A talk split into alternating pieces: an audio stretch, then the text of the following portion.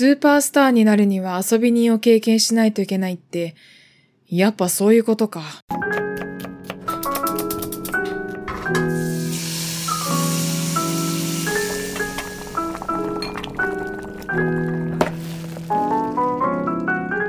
この番組は惑星科学を専攻する大学生春名誠が日常をありのままに語りその成長を記録するポッドキャストです。やっぱそういうことかってどういうことって思ったリスナーの方いらっしゃるでしょう。はい。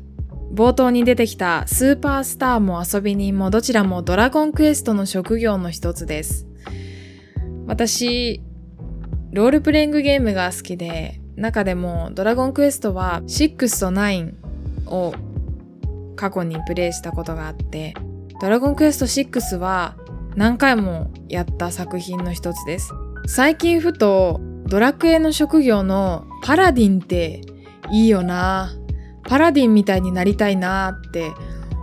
思うことがあって。何のきっかけもなくただふとあパラディンっていいよなっていう気持ちになったことがあって。ドラクエの職業一覧を見ながら自分はどういう風になりたいかなっていうのをどんな人間に将来なりたいかなっていうのを喋ってみるのも面白いんじゃないかなと思って今回はやっていこうと思います。どうなるのか全く想像がついていませんがとりあえず喋ってみようと思います。まずはドラゴンクエスト6の職業についてざっと説明したいと思います。アルテマというサイトのドラゴンクエスト6攻略ウィキから引っ張ってきました。これを見る限り、やっぱり気になるのがパラディンとレンジャーとスーパースターなんですよね。私的には。パラディンという職業は、武闘家の技と僧侶の守る力を合わせた、まあそういった職業です。仲間の攻撃をこう自分が受けて仲間を守ったりとか、あとは呪文で仲間をサポートしたりとか、そういったキャラクターです。舞踏家は会心の一撃の発生率が高い。素早さも高い。だから前衛で一番最初に攻撃するタイプですね。で、時々大きいダメージを与えるという、そういった職業です。で、僧侶は回復とか補助呪文。補助呪、補助呪文、言いにくい、補助呪文。例えば、守備力を上げたり下げたりとか、攻撃力を上げたり下げたりするような呪文を得意としている職業。あとは、死んだ仲間を生き返らせる。そんな、そんな魔法が使える。ちょっとよくわからない魔法が使える職業です。続いて、レンジャー。これ、私全然知らなかったんですけど、てか自分がプレイした時、レンジャーにさせなかった。全然させなかったんですけど、これものすごい職業ですよ。風や霧などの天候を操る特技を取得し、戦闘から逃げる確率を高められる特徴を持ちます。天候を操る。あの、ワンピース、漫画のね、ワンピースを知っている方は、ナミじゃんと思ったかなと思いますけど。ナミっていう、あの、オレンジ色の髪の毛のナイスバディの女性キャラクターがいますけど、ナミは気候を操るそういった気候を操る航海士ですね。航海士です。はい。で、次の上級職はスーパースター。スーパースターはかっこよさが高くて、歌とか踊りで、うんと、補助をする。そういった役割を持った職業だし、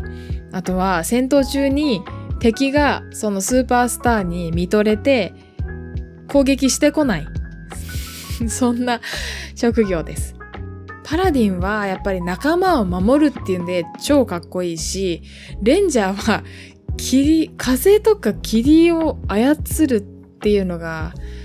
ちょっと魅力的ですよね。今までちょっと知らなかったけど、天候を操れるって人外ですよね。人外だな あと、スーパースター。これが冒頭に言ったスーパースターになるには遊び人を経験してないといけないんですよ。遊び人っていうのはなんか弱くて戦闘向きじゃない上に命令を無視して寝たりとか戦闘中にね寝たりとかする特徴を持ってる職業です。びっくりじゃないですかドラゴンクエストで遊び人があるんですよ。はい。で、やっぱそういうことかって言ったのは、スーパースターになるには人生のどん底でもないけど、こう、無気力な時代とか、なんか、そういった、こう、人生のいい時と悪い時をこうプラスとマイナスで表したようなグラフがあったとしたら、こう下に振り切ったような、こう無気力のあんまり何やってもうまくいかないような怠けてばっかりみたいな時期も経験するんだろうな。やっぱ人生ってこうプラマイゼロなのかなっていうそういった そうやっぱそういうことかっていうのはそういった意味ですけど。ドラゴンクエスト11にシルビアっていうキャラクターがいるんですよ。私がパラディンいいなと思ったんはこのシルビアのドラゴンクエスト11の実況を見てて牛沢さんのね ゲーム実況を何週目かな ?10 週目かな？わかんないけど、それぐらい見てて、で、それまた見返した時に、やっぱシルビアいいな、シルビアみたいになりたいなって思ったのがありまして、で、シルビアがパラディンの性質を持ってるんですよね。職業確か旅芸人だったかな？なんだけど、パラディンなんですよね。HP とか防御が高くてで、うんと、補助呪文が使えて仲間の戦闘をサポートするキャラクターなんです割とオールマイティで器用貧乏になりがちかと思いきや戦闘で大活躍するようなタイプなんですよね。うんと補助呪文で仲間のこうスキルを上げ、上げるというか仲間の攻撃力とか防御を上げたりとか、そういったこともできるし、あとは死んだ仲間を回復させる こともできるし。でも、毎回笑っちゃう死んだ仲間を回復させ、生き返らせるってね。やっぱゲームの中でしか起きないからさ、めちゃめちゃ笑っちゃいますね、毎回毎回。なんか、現実離れしすぎてて。で、それができるし、攻撃も別に弱くない。そう。一番強いってわけでもないけど弱くない。で、いいなっていう。パーティー全体を、ま、パーティーってその仲間のね、一緒に旅をする仲間のことパーティーって言うんですけど、パーティー全体をサポートしつつ攻撃もできるっていうやっぱいいなって思ってて。ねだんだん皆さん何の話やねんって思ってきた方もね、いらっしゃるかもしれませんけど、このパーティー全体をサポートできるって、このシルビアというキャラクター自身がめちゃめちゃこう、そのキャラクターとして魅力的っていうのもあるんですけど、このシルビア自体がものすごくこう周りをよく見ている、うん、姉子的キャラクターなんですよ。それいいな、すごいいいなと思って、私は割かし、本来のこの春名誠は割かし姉子的キャラクターにはなるんですけど、まあ私が所属するいろいろなコミュニティにおいて、やっぱりこう、長女だからか知らないけど、姉子キャラクターになりがちなんですよね。あんまりね、可愛げがないんでしょうね。なんでもいいけどさ。うん、まあそれはちょっと私の課題なんですけど、姉子キャラだからといって、可愛げはね、あった方がいいよね。愛嬌あった方がいいっていうのはすごい思って、私の今後の課題なんですけども、人に上手に甘える。甘えるね。課題ですね。この間、研究室のジムの方ジムの、まあ私の、な、どれぐらいの年の方かな。まあ私の、まあ20ぐらい上の、まあ、20、30ぐらい上の方で、上手に甘えなきゃって言ってる。例えば、重たい荷物をこれ持ってってお願いする。自分からお願いするようなタイプ。の方がやっぱ女の子は可愛げがあっていいわよみたいなことを言ってる方がいてやっぱね私それできないなって思うんですよね。自分一人でやっちゃう？できちゃう？ちょっと頑張ればできちゃうっていうのもあってあとななんだろう？人の手を煩わせたくないみたいな謎の謎のなんかプレッシャーを自分でかけてるんですかね。人とのコミュニケーションがめんどくさいだけかもしれない。自分で全部やっちゃった方がめんどくさいくないだけかもしんない。それが一番大きいかもしんない。まあそういったタイプなんですけど。まあ何が言いたいかっていうと愛嬌が大事よね本当はっていう話ね。話がそれましたけど。皆さんはどんな人のことを魅力的だなって思いますか？もちろん外見的特徴に魅力を感じる人もものすごくいると思います。なんかね、アルバイト先で今度新しい新人の方が入るんですよ。さすがに最近忙しすぎるし年末も来るから新しいアルバイトさん入れて教育していこうっていう形にやっとなってで新人の方入るっていうんですけど女の子と男の子一人ずつ入るんだって店長が言ってて、で、みんなね、可愛いですか？とか聞くんですよね。ま飲食店ってそもそも外見って結構大事で接客業だから、うん、すごく外見って大事なんだけど、だけどこう写真で見る顔の整っているかどうか、顔が整っているかどうかよりも、生で人にその人に会った時に全体から感じられる雰囲気とかの方が人の印象ってすごく決まるんじゃないかなと思っててなんだろうこの人すごくいい人そうとか優しそうとか明るそうとかそういった印象を人はどこで持つんでしょうかね。うんまあ、もちろん見た目もあるんだろうけど清潔感とか声のトーンとか喋り方とか喋るスピードとかあとは何でしょうね。私は割と人の声を声が好きかどうかで結構印象が分かれたりとかあこの人いいなと思ったりとかそれが結構変わっててこれは母も言ってましたね。人の声がいいかどうかで印象変わるって言ってましたね。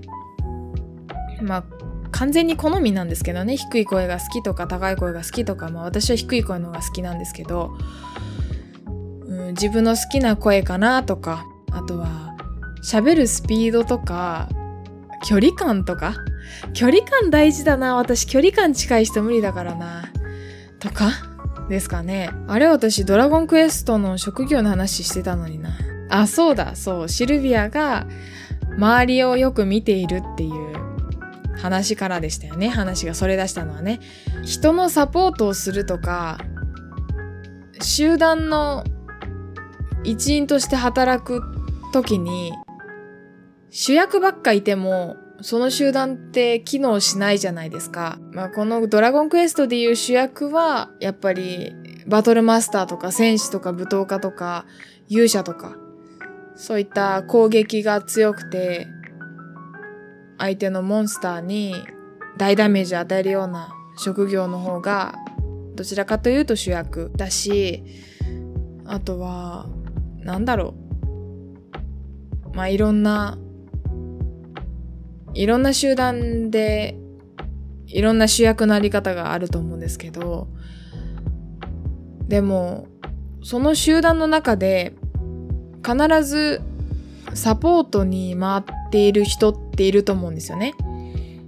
そういう人って必ず必要でうん集団の中で誰かをサポートしたりとか決してこう一番強いとか一番優秀とかではなかったとしても集団の中でちゃんとこう自分の役割があるというか役割を見出しているというか需要が分かってるのってすごい賢くないですか？あ私結局賢い人になりたいんだなって時々思うんですけど結構こうパワープレイで全部こう自分のこうなんだろう能力も高くて引力も強い、なんだろう、自分がね、自分の輝けるところに、こう、周囲を、周囲の動きとか、なんかこう世の中の流れとか全部持っていけるような主役タイプって世の中に一定数いると思うんですけど、だけど、私はどちらかというと、うーんと、パワープレイよりかは、私はこういう風に集団の中で働けばいいんだっていうのを気づける賢、賢系タイプ 賢い、賢く立ち回れるがいいなって思ったっていう話でした。でもそうなると、コミュニケーションってすごく大事で、人と人とのコミュニケーション、実際のコミュニケーションってすごく大事で、うん、研究室でもそうだし、アルバイトでもそうだし、実際に人と喋って、どんな、この人はどんなの人なのかなっていうのを知ったりとか、そういう風な意味で関わっていくって、私にとってはすごくエネルギーがいることなんだけど、でも、なんか、関わっていって、新しい人に出会えば出会うほど、世の中にはいろんなタイプがいるな、いろんな人がいるなって、本当に私の考え方って、一つの考え方に過ぎなくて、これって全然常識じゃないなって感じることがあったりとか、あこんな風にすれば私が悩んでた部分とかこう重く受け止めすぎてた部分をももうちょっと軽やかに受け流せるというか立ち回れるんだっていうヒントをもらったりとかとかっていう気づきがあるからやっぱり人と関わるのってすごく大事でうん大事ですよね。時々私めんどくさがったりその人と関わるとかコミュニケーションを取るとかって他の人のことをよく知ろうとしたりすることをめんどくさがる節があるんですよね。めんどくさいんですよ。できれば私一人で自分の体の中に閉じこもっていたいタイプなんですよね。うん。うんって うんってなっちゃった。うん。そういったタイプなんですよ。だから、がん、頑張って人と関わるぞと思ったらすごい自分にドライブをかけないといけないし、エネルギーを使って正直疲れるんだけど、でもそれを頑張ることで自分にすごく利益があるなって思って、自分のやっぱりこう、自分のいろんなパラメータを表す、うーん、指標があったとして、まあ、なんかこう、あるじゃないですか。五角形とかで自分のこう性格を表すようななグラフがあるあるでしょ？あれの項目がね無限にあるようなまあ円に近くなるようなそんなグラフをイメージしてもらってで確実にその円にはなってないと思うんですよ。いいところも悪いところもあるから人って。でどっかへこんでる不得意な部分とか必ずあると思うんですよね。でで、その凹んでる部分を避けて、自分の得意な部分だけ伸ばせばいいんだっていう風なこともよく言われるけど、自分の得意なところを伸ばしていく方が生きやすいし、まあ生き残りやすいかな、この資本主義社会で うん。っ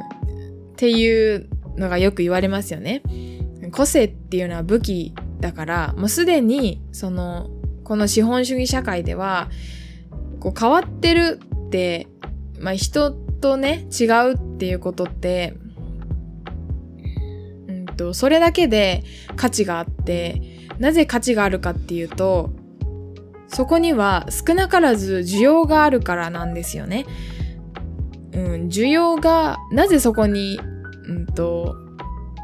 人と、人と比べて変わってるってことに関して個性があるってことに対してなぜ需要があるかっていうとそれだけ人が千差万別だから人ってもう本当に一人一人違うからいろんな要素をそれぞれが持っているしだからどんなちっちゃいことでも必ずそこに他人との差異があれば需要があるんですよ。で、この資本主義社会で、需要があればそこにお金が回ってくるから、その、需要と供給のバランスってすごい大事じゃないですか、今この、この仕組みの社会では。だから他人との差分って、それだけで価値があって重要なんですよね。だから自分の得意なところって絶対に伸ばしていた方がいいんですよ。絶対に。こう自分の得意なところを知っているかどうかってすごい大事で、すごい大事なんですよ。それが活かせるかどうかってすごい大事で、で、その自分が変わってるなとか、そこ個性だなって気づけるかどうかって、人とやっぱ関わっていかないとわかんないし、っていうのがあって、コミュニケーションって大事だなっていうのと、まあ、個性って大事だなっていう二つがあって、で、まあ、得意分野を伸ばしていくのがすごい大事だなっていう部分もあるんだけど、まあ、ここからが本題であるんだけど、だけど自分の枠組みだけで自分の得意なところだけを知っていてもあるところでなんか収束してしまうというかあるところでこう限界を迎えてしまうような気がするんですよね私的には。でそういう時に突破口となるのは自分の不得意な部分。自分にはない新しい要素だと思っていて、で、そこも時々こう刺激してあげないと、自分の不得意なところも時々刺激してあげないと自分って全然成長できない。この自分を表すパラメータまあ、限りなく深淵に近いようないろんな要素が含まれている円、円グラフでもないけど、いろんな、なんて言うんでしょう。ちょっとグラフの名前調べよう。レーダーチャートっていうらしいです。私が何の話をしているかわかんない人はちょっとレーダーチャートって調べてみてください。レーダーチャートのその五角形じゃなくて、その項目がもう無限にあるような感じをイメージしてください。だからまあ無限にその正多角形が、まあ、正五角形とか正六角形のその要素の、まあ、角の部分が、まあ、無限に増えると円に近くなるんですけど、え、その人間ってねそんな数えられるような要素だけでできてないから無限にその個性となるような部分って無限にあると思ってるんですけどそのパラメーターで不得意な部分と得意な部分があってその円の面積っていうのがあると思うんですよね。まあ、どれぐらい自分が何が得意かっていうのを表したその正多角形の内側の面積がそれ、その面積自体を大きくするには、不得意な部分をつついてやって、新たな風を自分に吹き込みつつ、自分の得意な部分を伸ばしていくっていうやり方だと思うんですよ。だから私は人とコミュニケーション取るのをめんどくさがらずに、いろんな人と喋って、もうエネルギー使ってもうヘッドヘッドになって過食に走ったりするんだけど、もう、もう嫌になってね。なんだけど、時々こう自分の不得意な部分をツンツンって ついてやるのってすごい大事だなって思いました。いや、意外と話つながりましたね。やっぱり一年もポッドキャストやってくると違うんですかね知らんけど。はい。ということで、最初はドラゴンクエストの職業の話から始まり、パラディンっていいよねって話になり、愛嬌がある人になりたいっていう話も経由しつつ、結局人の、人、周りをよく見て、自分の、集団の中で自分の役割を知っている人って賢いよね、そういう人になりたいよねって話をして、で、その、そういう周りの周囲のことをよく知っている、よく観察して、自分がどういうふうに立ち回れば一番集団にとっていいかっていうのを知っているためにはコミュニケーションって大事だねってなって、で、コミュニケーション私苦手だし、すごくエネルギー使うけど、でも自分の不得意な部分を時々つついて伸ばしていってやんないと、新しい風を、新しい発見を自分の中に取り込んでやんないと、自分自身の成長にはつながらないよね。自分の、うんと、得意な部分を伸ばしていくのは、それはすごく大事なことで、それは一番大事なんだけど、だけど不得意なところをこうつっついてやるっていうのは、自分自身の成長には必要不可欠だよねっていう。はい、そんな話になりましたね。この回の冒頭を聞いただけでは、こんな話になるなんて絶対思わなかったでしょう。はい。我ながら、我ながら、なんだろう、これ最後まで聞いてくれる人いんのかなっていう、そういった不安な気持ちになりつつありますが、最後まで聞いてくださった方、ありがとうございました。ぜひ皆さんも、こんな人になりたい。私はこんな人を魅力的だと思う。っていうのがあれば、教えてください。番組の感想や私へのメッセージは、はるなまことアットマーク gmail.com、harunamacoto アットマーク gmail.com、またはツイッターでハッシュタグ誠の友をつけてつぶやいてください。お待ちしています。私が友達と宇宙を熱く語るポッドキャスト番組コペテンナイトは毎週水曜土曜に更新しています。最後までお聴きいただきありがとうございます。次回もお楽しみに。